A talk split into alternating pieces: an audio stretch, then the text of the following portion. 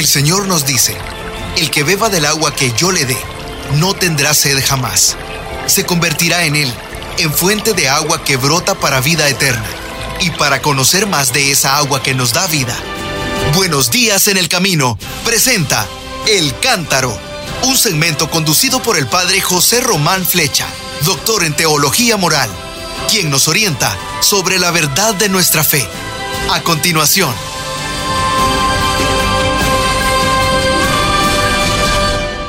Mis queridos hermanos, queridas hermanas, efectivamente hoy es ya miércoles, así que como todos los miércoles nos acercamos al Vaticano, entramos en el aula Pablo VI y escuchamos la catequesis que el Santo Padre Francisco ha pronunciado hoy con motivo de su audiencia general.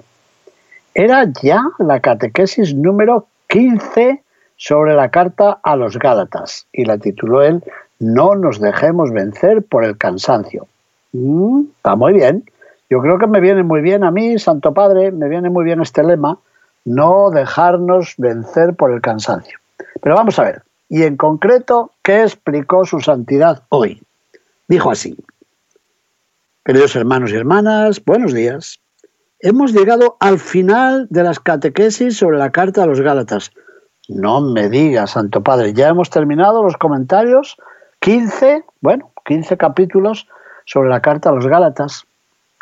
Pero se ve que el mismo Papa se ha quedado asombrado porque a continuación ha añadido, sobre cuántos otros contenidos presentes en este escrito de San Pablo se habría podido reflexionar.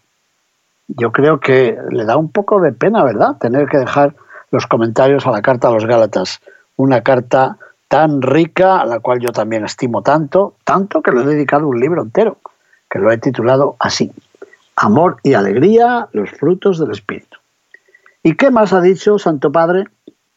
Nos ha dicho que la palabra de Dios es una fuente inagotable.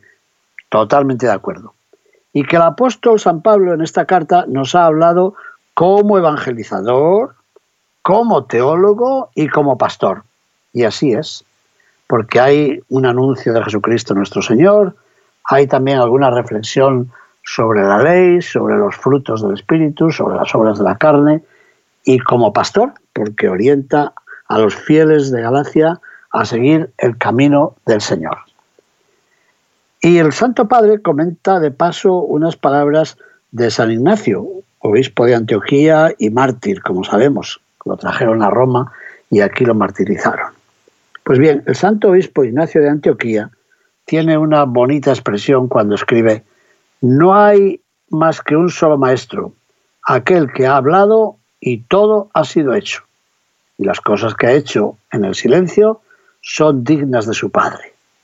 Aquel que posee en verdad la palabra de Jesús puede entender, entender también su silencio. Qué hermoso, Santo Padre. Aquel que posee en verdad la palabra de Jesús puede entender también su silencio. Así escribía San Ignacio de Antioquía a los cristianos de Éfeso. También esto nos viene bien porque hay tanta gente que nos llama, que nos escribe dice, pero yo trato de escuchar a Dios y no le escucho y no le oigo, no sé. Si usted posee la palabra de Jesús, entenderá también los silencios del Señor.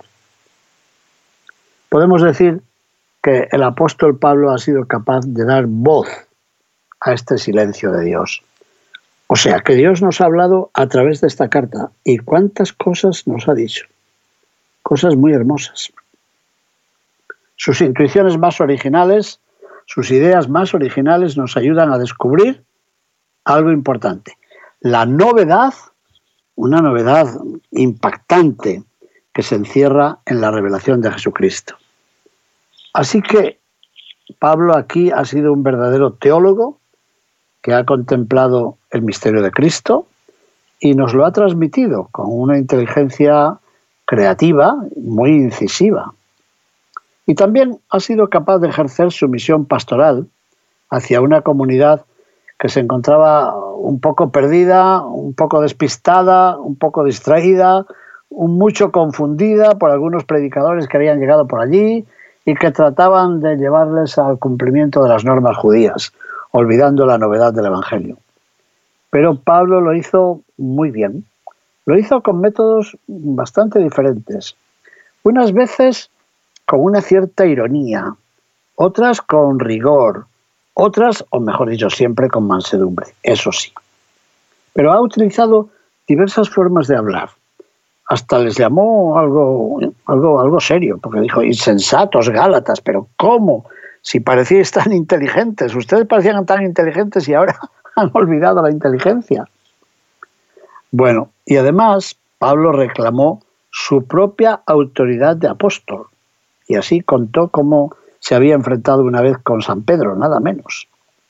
Pero al mismo tiempo también nos mostró su ternura, su sensibilidad. El Papa lo ha dicho con otras palabras, no escondió la debilidad de su carácter. Es verdad que la fuerza del Espíritu Santo vino a excavar realmente en su corazón. Y el encuentro con Cristo resucitado conquistó y transformó toda su vida cuando se lo encontró en el camino de Damasco. Y por eso Pablo se dedicó totalmente, íntegramente al servicio del Evangelio, totalmente hasta, hasta entregar su vida por ello y hasta sufrir ataques y azotes y tantas cosas como él mismo nos cuenta. El Papa nos ha dicho hoy que San Pablo nunca pensó en un cristianismo de rasgos tranquilos, utilizó la palabra irénicos, e irénicos quiere decir de paz, eh, pacificadores, no como si, como si el cristianismo fuese un tranquilizante, una cápsula, una pastillita para dormir muy bien esa noche. No, no, no es eso, no.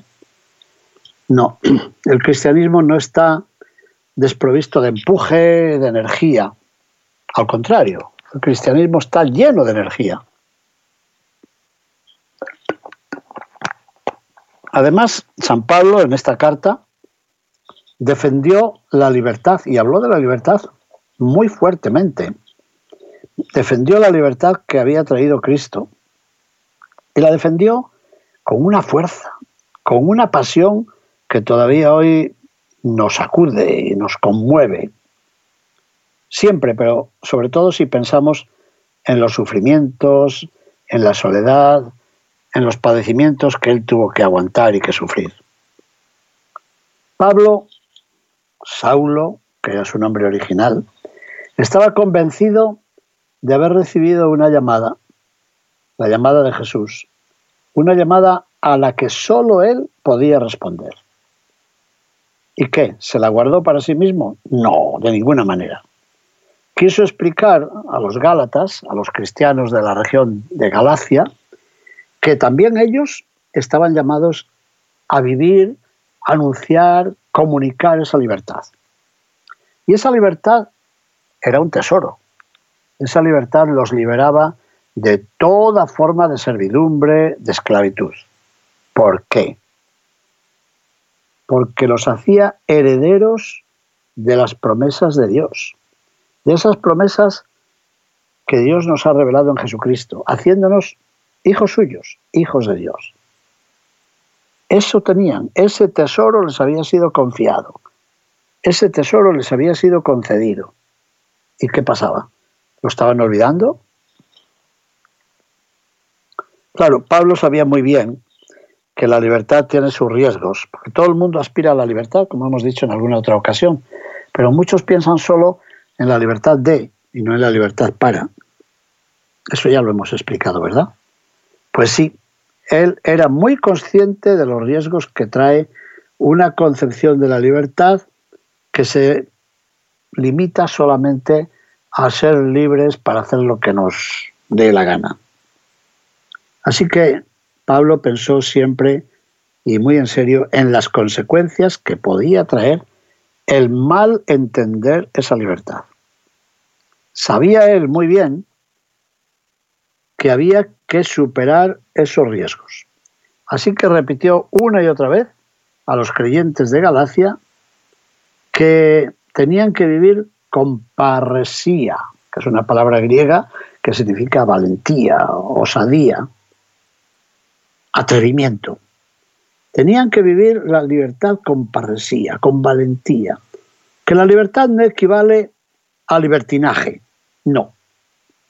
Que tampoco conduce a formas de autosuficiencia presuntuosa, como el que dice, yo es que ya sé mucho, yo es que ya he hecho mucho.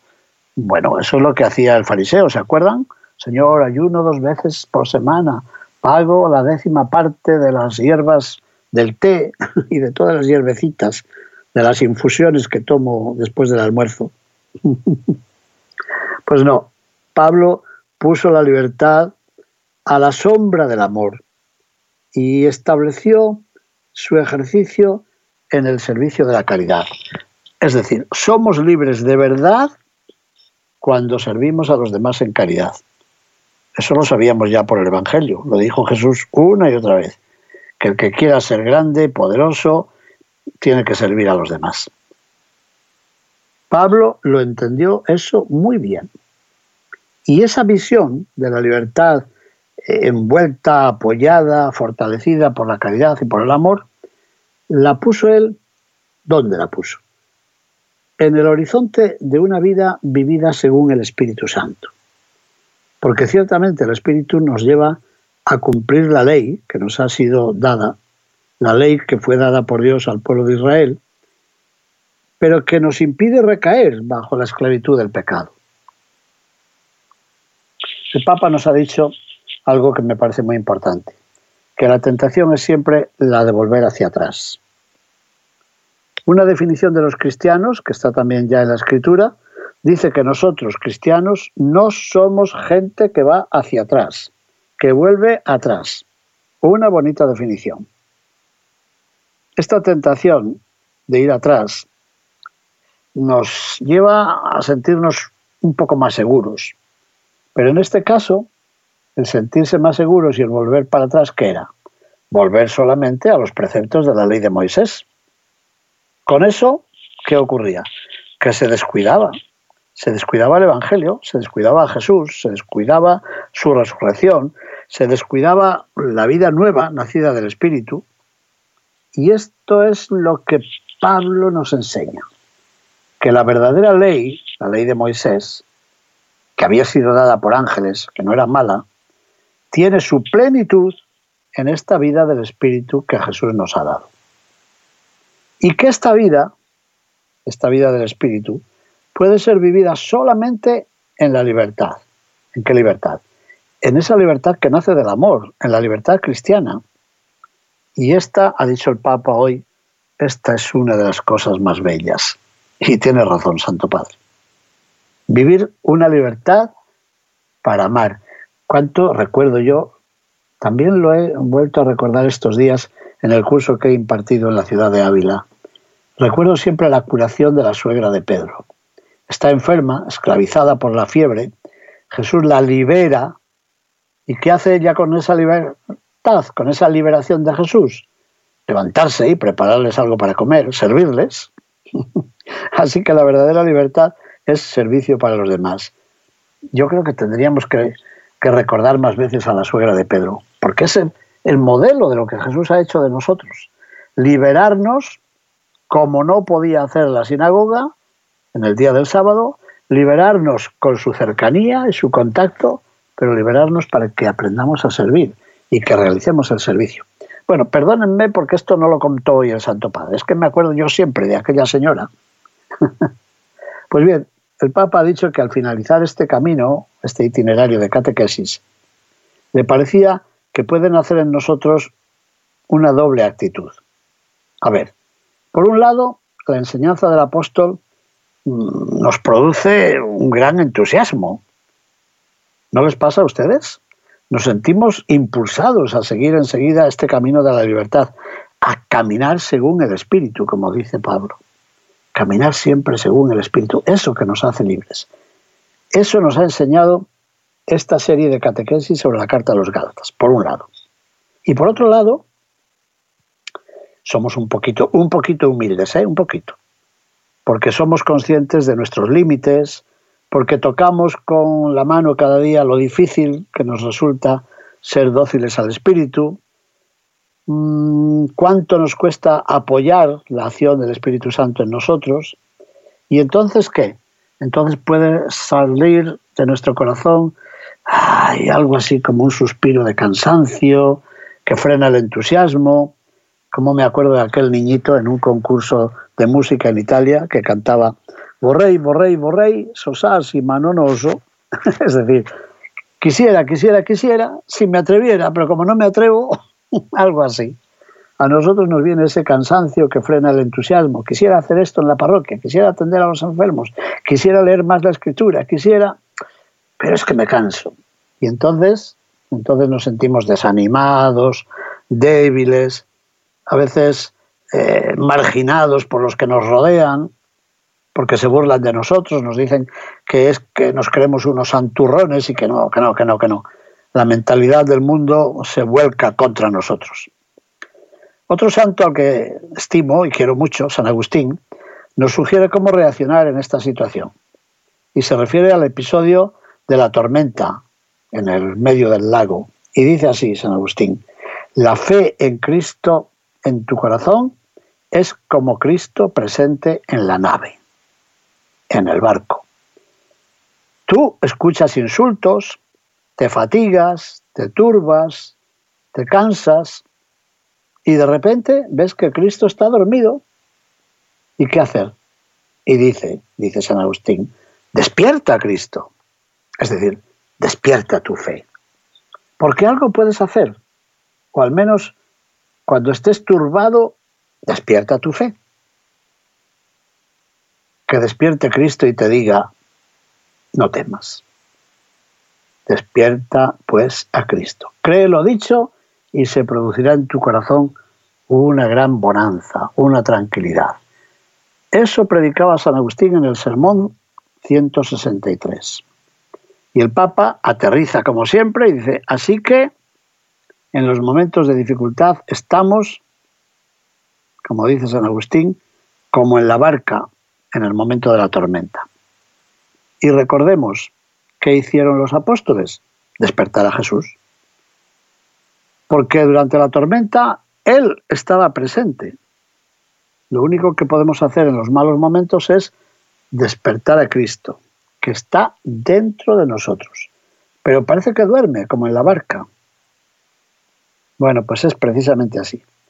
Debemos despertar a Cristo en nuestro corazón y solo entonces podremos contemplar las cosas con los ojos de Jesús, con la mirada de Jesús, porque Él ve más allá de la tormenta. A través de la mirada serena de nuestro Maestro, también nosotros podremos ver un panorama que solo nosotros podemos vislumbrar cuando vamos unidos a Él. Pues bien, en este camino tan exigente, pero tan fascinante, el apóstol San Pablo nos recuerda que no podemos permitirnos ningún cansancio en esta cuestión de hacer el bien. Y lo repitió el Papa, no se cansen de hacer el bien. Debemos confiar que el Espíritu siempre viene a ayudarnos en medio de nuestra debilidad. Viene y nos concede el apoyo que necesitamos. Así que aprendamos a invocar más a menudo al Espíritu Santo. De esto hemos hablado ya varias veces, pero hoy el Papa insistió en ello. Dice, alguno puede decir, bueno, ¿y cómo se invoca al Espíritu Santo? Porque yo, yo sé rezar al Padre con el Padre Nuestro, sé rezar a la Virgen María con el Ave María, se rezar a Jesús con la oración de las cinco llagas, podía haber dicho también con el alma de Cristo santifícame, pero al Espíritu. ¿Y cuál es la oración del Espíritu Santo? y el Papa ha dicho, mire, la oración al Espíritu Santo es espontánea y tiene que nacer de tu corazón. Es verdad que hay muchas, ¿eh? hay muchas oraciones bellísimas al Espíritu Santo que encontramos en la liturgia. Pero el Papa dijo, mira, tú debes decir en los momentos de dificultad, Espíritu Santo, ven. Y la palabra clave es la última, ven. Espíritu Santo, ven. Pero tienes que decirlo tú, con tu lenguaje, con tus palabras, y añadir tal vez, Espíritu Santo, ven, ven porque estoy en dificultad. Ven porque estoy en la oscuridad. Ven porque estoy en la penumbra. Ven porque no sé qué hacer. Ven porque lo estoy sintiendo. Voy a caer. Ven, ven. Qué bonito. Y dijo el Papa, es la palabra del Espíritu que surge en ti para llamar al Espíritu Santo. ¿Cómo dice? O sea, ¿el Espíritu Santo está en mí o está fuera de mí? el Papa parece decir en los dos sitios, mira, te está inspirando a ti las palabras que tienes que dirigirle para que venga. Consecuencia, aprendamos a invocar más a menudo al Espíritu Santo. Y podemos hacerlo con palabras muy sencillas en los diferentes momentos del día. Y podemos llevar con nosotros, quizá dentro de nuestro Evangelio de bolsillo, la bonita oración que la Iglesia recita en Pentecostés. Ahora, ahora el Papa al fin nos dio una oración de la Iglesia, que dice así, ven Espíritu Divino, manda tu luz desde el cielo, Padre amoroso del pobre, don en tus dones espléndido, luz que penetras las almas, fuente del mayor consuelo. Bueno, no la he leído entera porque es todo un poema, pero esa primera estrofa es ya bellísima. Ven, pero así empezamos, ven, ven. Y así prosigue. Y él lo dijo, es una oración bellísima. Y el núcleo de la oración es, ¿cuál? ¿Cuál es el núcleo de la oración? ¿Me callo? El núcleo de la oración es ven. Y así oraban la Virgen y los apóstoles después de que Jesús subió al cielo. Estaban solos en el cenáculo, en Jerusalén, e invocaban al Espíritu. También a nosotros nos hará mucho bien rezar a menudo, ven Espíritu Santo. Qué hermoso. Y con la presencia del Espíritu, nosotros defenderemos la libertad. Seremos libres, cristianos libres, no apegados al pasado en el sentido negativo de la palabra, claro, no encadenados solamente a las prácticas de otros tiempos, sino libres con la libertad cristiana, esa libertad que nos hace adultos, que nos hace madurar. Bueno, pues esta oración nos ayudará a caminar en el Espíritu, en la libertad y en la alegría, porque cuando viene el Espíritu Santo, viene la alegría, la verdadera alegría. Bueno, muchos de ustedes lo saben esto muy bien, porque seguramente están en algún movimiento pentecostal, por ejemplo, y han aprendido en la renovación carismática a invocar al Espíritu Santo, seguro. Así que no se nos olvide, llamemos al Espíritu Santo. Espíritu Santo, ven, mira que tengo un programa de radio y tengo miedo porque mm, me da apuro, tengo vergüenza, tengo pena. Ven Espíritu Santo, dame tu luz, tu fuerza, tu libertad, tu alegría, tu amor. Qué hermoso, ¿no? Mis hermanos, muchas gracias por su atención. Que el Señor los bendiga. Buenos días en el camino presentó El Cántaro con el Padre José Román Flecha.